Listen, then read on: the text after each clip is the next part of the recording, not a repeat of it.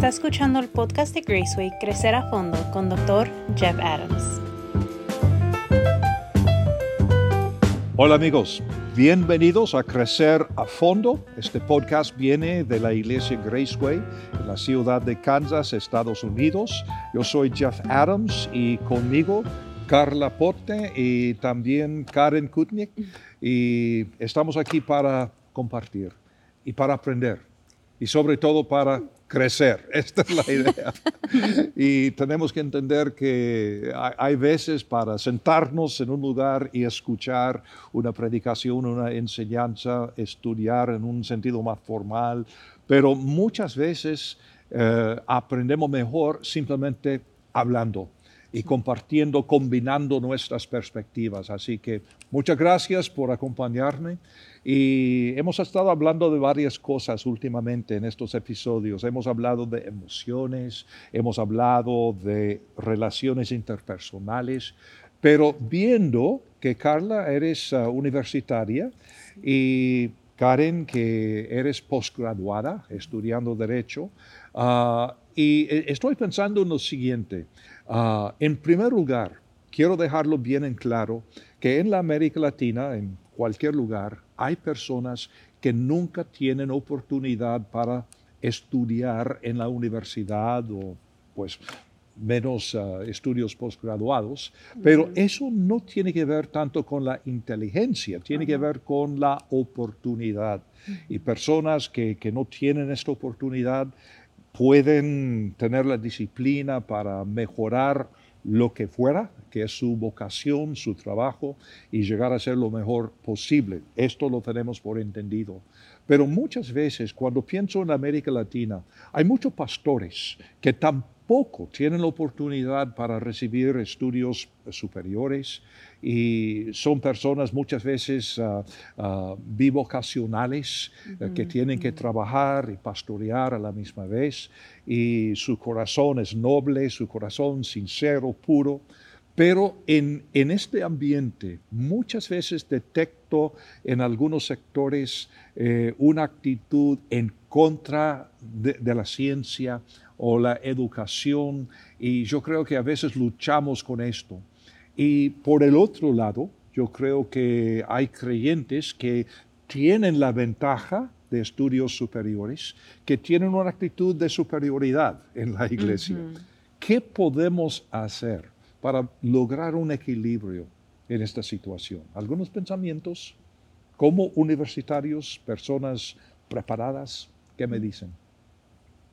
Pues yo iba a decir como que yo estoy en una universidad cristiana.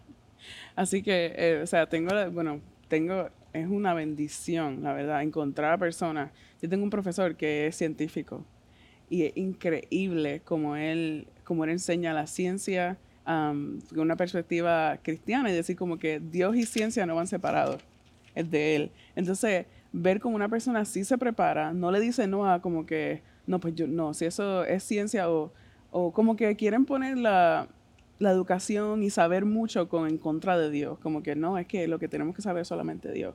Pero entonces, ¿cómo vamos a hacer buen trabajo en lo que estamos haciendo? Entonces, para mí ha sido una bendición estar en una universidad como esa y ver como unos profesores que están preparados, unas personas profesionales, pero a la misma vez le sirven al Señor y lo mezclan esas dos cosas. Y como que esas dos cosas pueden y yo creo que deben ir juntas. Uno debe poder ser un buen profesional, saber lo que está haciendo y llevar una vida caminando con el Señor. Y yo pienso que eso es tener un súper buen testimonio y poder ayudar a las personas y poder ser, eh, servir, que es lo que nos manda a hacer el Señor. es decir, no tenemos que escoger entre la ciencia y el cristianismo. Para nada. Yo pienso que... Cuidado, porque Karen está buscando algo en la Biblia.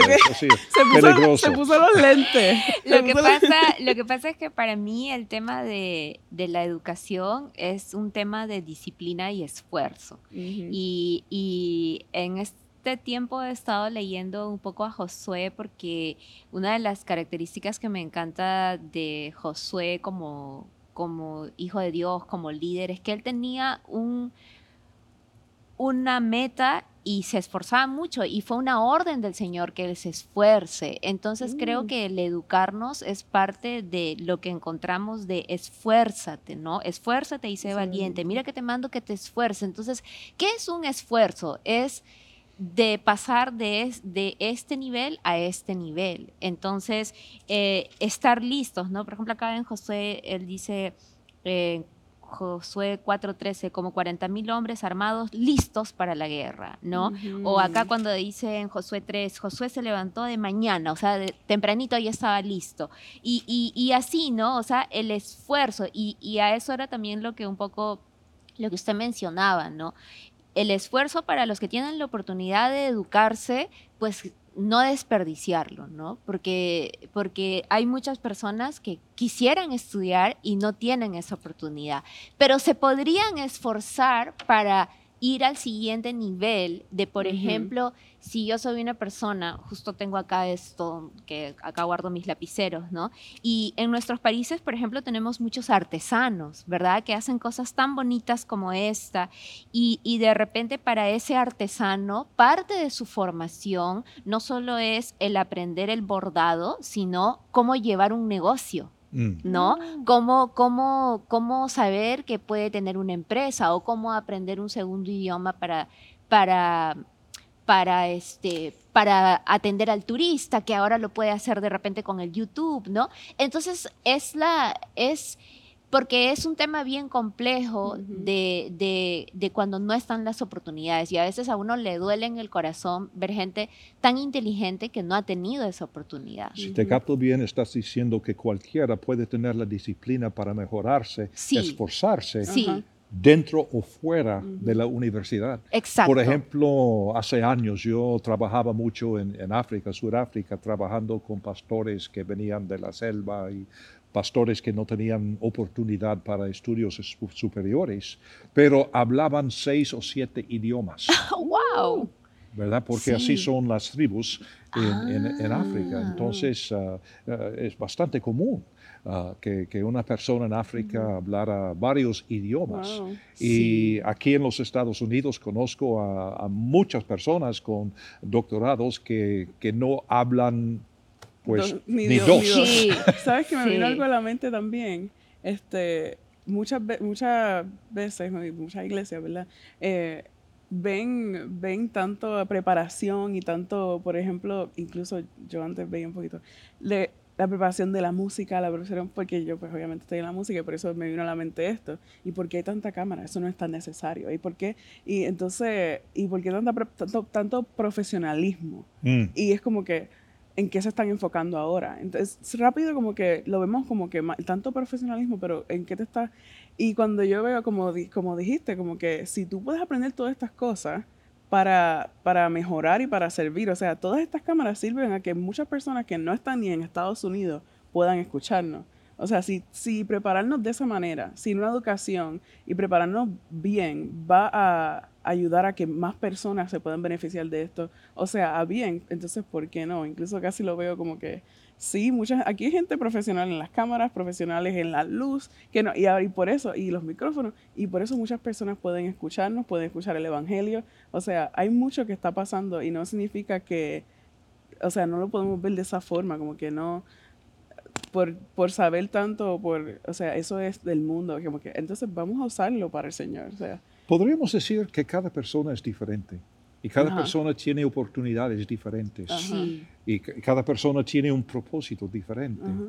Y si todos tuviéramos la humildad Mm, para amar y valorar a la otra persona, Ajá. en- entonces quizás sería mejor y entender que no tenemos que escoger entre la, la educación Ujú. ah, y la espiritualidad, Ujú. la ciencia, el cristianismo. E- Es entender que Dios está en todo. Ajá. Y Sí. si algunos tienen la oportunidad para estudiar, bueno, fantástico, gracias al Exacto. Señor.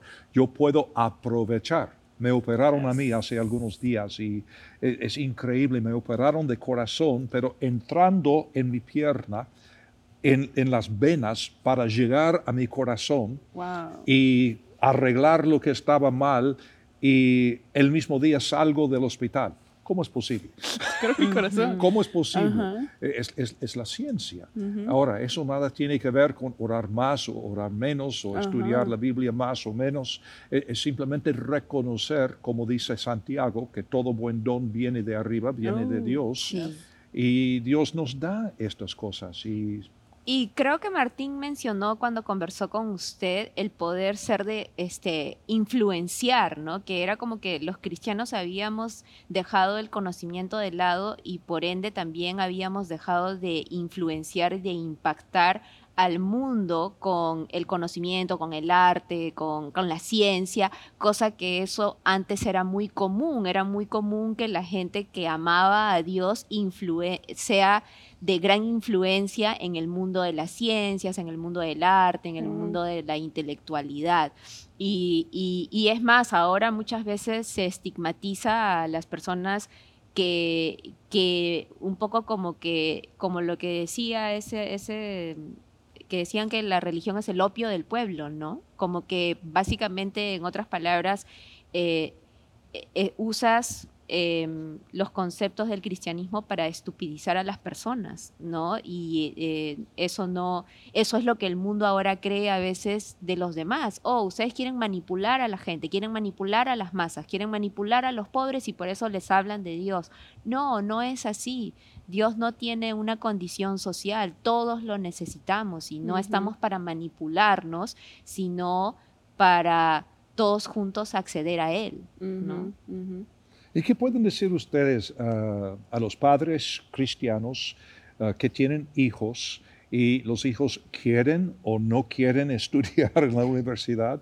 Y digamos que, que los padres eh, tuvieran la capacidad para, para, enviarles a estudiar en la universidad, pero ¿qué, qué consejo podrían dar?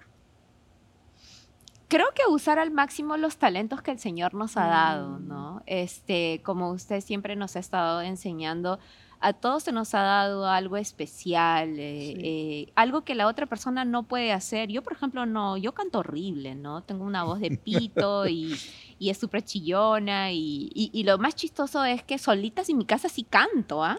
Ay, ay, mi hijita se ríe, se mate la risa, a veces me dice, ya para, me dice. Pero no tengo buena voz, ¿no? Y por ejemplo, Carla tiene una voz maravillosa y así, ¿no? Entonces, si uno tiene la oportunidad de pulir ese, ese, ese don que, que, cada persona tiene, creo que es lo más lindo que... Eh, a mí, por ejemplo, yo vengo de una universidad nacional en Perú. Yo soy de la Universidad Nacional Mayor de San Marcos. ¿Qué significa eso? Que mi carrera de derecho fue subsidiada por el Estado. Yo solo pagué más o menos 60 dólares por año eh, eh, en mi carrera de derecho. sí, en Perú, sí. Y acá en Estados Unidos, la carrera de derecho de un ah, estudiante promedio normal termina con 145 mil dólares de deuda entre el pago de la pensión a la universidad y el pago de lo que implicaría el costo de vida. Sí. Entonces yo digo, wow, qué bonito que, que cuando yo le contaba a una profesora todo eso, se quedaba admirada, ¿no? De, de, de, las oportunidades que como sociedad le podemos dar a los demás. Entonces, otra de las cosas que yo le diría a mi hija sería, dale, o sea, vete al máximo de lo que Dios te ha dado a ti y luego compártelo. Porque si, por ejemplo, tú pudieras auspiciar a un niño, ¿verdad?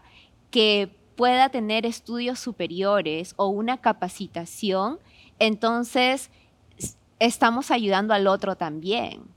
Entonces, no solo una visión de lo que el Señor nos ha dado, pero de lo que el Señor nos ha dado para impactar a los demás. Creo que eso justifica los estudios también. Seguro. Y, Carla, una, una, pregunta, porque mencionas que eh, estás estudiando en una universidad cristiana y hablas de la buena oportunidad y, todo esto, pero no es cierto que uno de los propósitos de la preparación superior es aprender a evaluar las ideas y las perspectivas. Entonces, ¿qué puedes decir a los universitarios que están estudiando, por ejemplo, en una universidad nacional, que van a recibir cosas, ideas, pensamientos que no sean cristianos, entre comillas. Que, o, sea, ¿cómo manejar esto? Yo pienso... Las dos.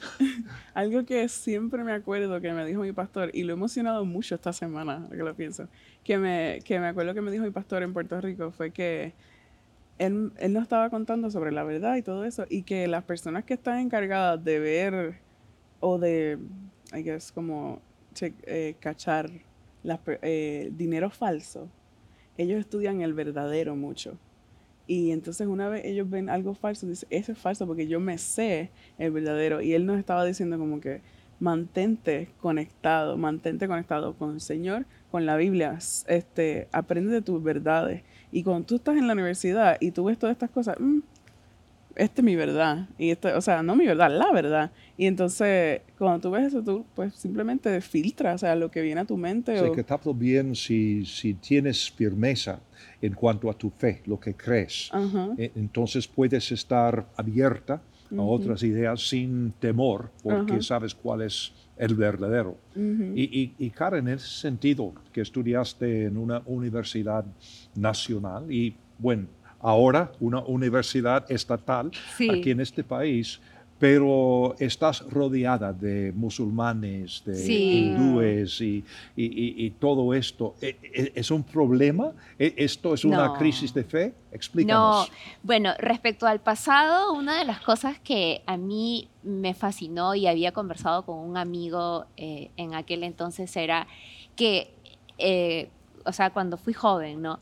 Que muchas veces van a haber universitarios que jamás van a pisar una iglesia y que tú vas a ser la única muestra de la única Biblia que ellos van a ver y el único, la única imagen de Cristo que ellos van a ver.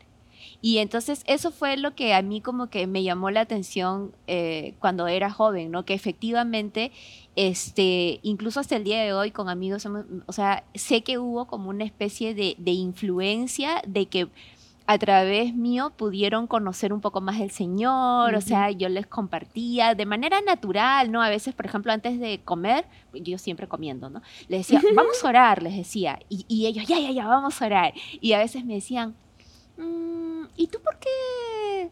¿Tú, por qué? O sea, se ve como que tienes paz, ¿no? Y entonces ahí sale, o, sale esa charla, ¿no? O por ejemplo, yo en esa época servía con los niños y me decían, mm, ¿y tú por qué te vas los domingos a servir con los niños, ¿no? Y entonces salen estas cosas naturales, o por ejemplo, me acuerdo, y tú, por, ora por mí porque tengo este problema, ¿no? Ahora sí te creo, ¿no?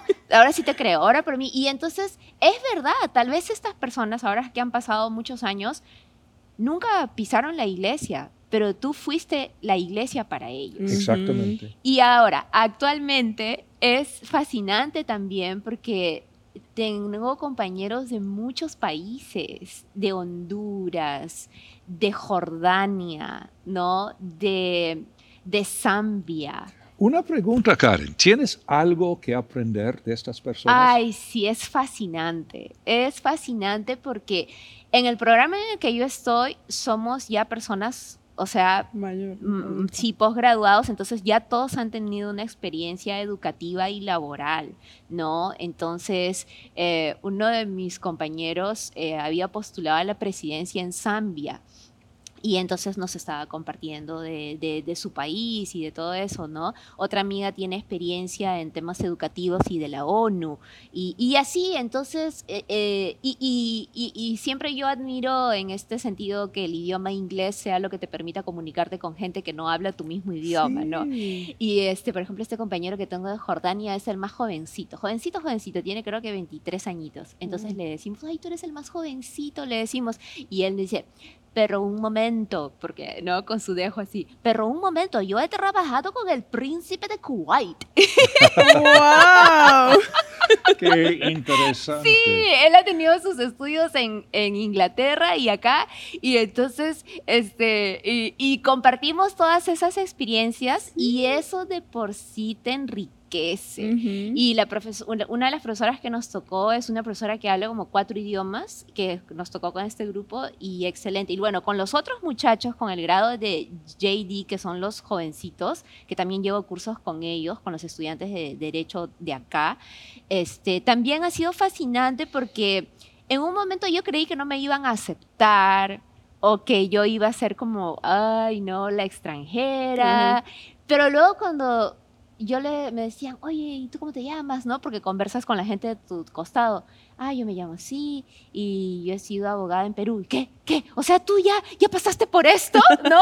y, este, ha sido fascinante. Aprendo de, de, sus culturas, de sus maneras, de lo que ellos ya saben también, ¿no? Porque hay gente que ya está especializada en algo. Entonces, entonces ellos te pueden comentar y y de verdad que hay mucho respeto eh, de lo que el otro pueda creer.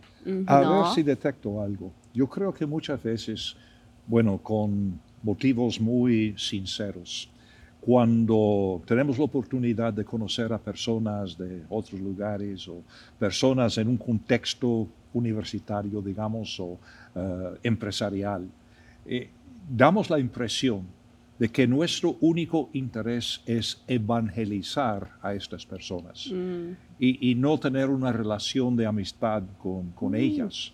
Y eso es lo que estoy escuchando, Karen, que tienes un interés en estas personas.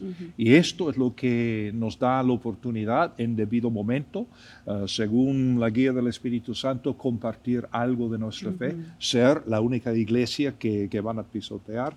Y lo mismo me ha pasado, o sea, he tenido varios amigos musulmanes a través de mi vida y que han llegado a ser amigos muy, muy cercanos. Y en, en, uno o dos casos he podido compartir mi fe y eso ha resultado en, en que mi amigo musulmán también ha depositado su fe en Cristo Jesús. Mm. A veces no. Pero el, el punto es que tenemos algo que aprender. Tienes tu Biblia allí y esta Biblia es la pura verdad de Dios, ¿verdad? Estamos de acuerdo. Pero mi pregunta es, ¿toda la verdad está en la Biblia?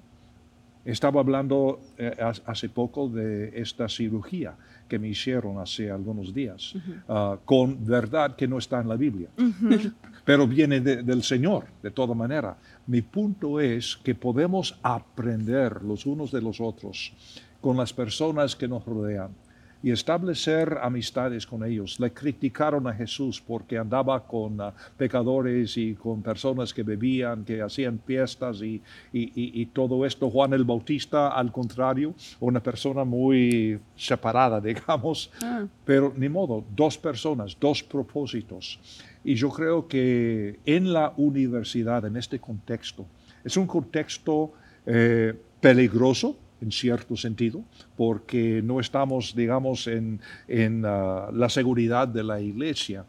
Pero si yo fuera universitario, si yo fuera padre de universitarios, lo importante es asegurar que yo tengo un buen fundamento de fe.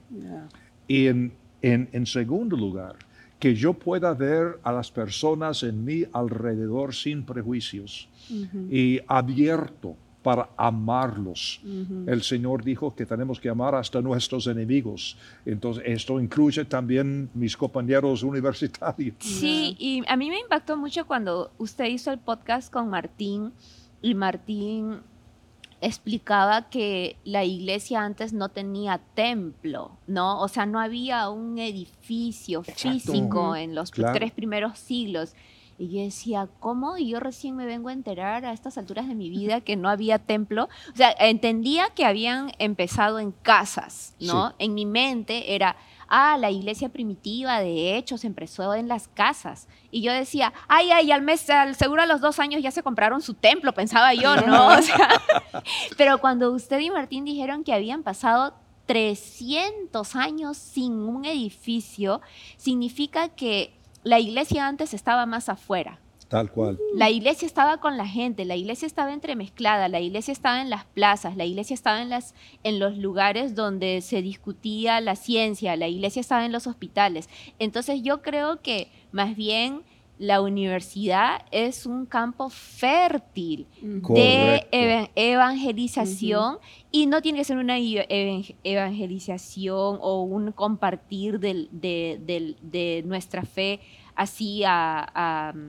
de manera frontal, sino tiene que ser muchas veces de una manera un poco sutil, ¿no? Campo fértil, me gusta. Sí. Y qué barbaridad que se nos acabó el tiempo hablando de esto, pero para ustedes que nos están escuchando, primero, muchas gracias por acompañarnos el día de hoy, pero eh, estamos diciendo que cada persona es diferente y algunos tienen la posibilidad de estudiar, otras personas no tienen esta posibilidad, nada que ver con la inteligencia, tiene que ver con el propósito que Dios tiene para cada quien. El, Señor sabe en cuál familia íbamos a nacer, en cuál país, en cuál pueblo, en cuál ciudad. Todo esto está dentro del conocimiento de nuestro Dios soberano y lo que nosotros tenemos que hacer es ser nosotros mismos y aprovechar las oportunidades que Dios nos da. Y como decía Karen, eh, esforzarnos con disciplina Ah, con las oportunidades que Dios nos dé. Y si tenemos la oportunidad de estudiar en la universidad, comenzar con buen fundamento de fe y no tener miedo a otras perspectivas, otras ideas. Al contrario, podemos aprender de otras personas, de otros fondos. Y esto también nos da la oportunidad de establecer relaciones en la universidad, que es un campo fértil sea la universidad cristiana o secular. Siempre es un campo fértil para compartir ideas, crecer y todo esto. Esto, amigos, es parte de lo que es crecer a fondo. Gracias por estar con nosotros. Como siempre, si esto ha sido de bendición, favor de compartir este link con amigos, con familiares. Y aquí estamos para servirles y aprender y crecer a fondo. Que el Señor les bendiga hasta la próxima vez.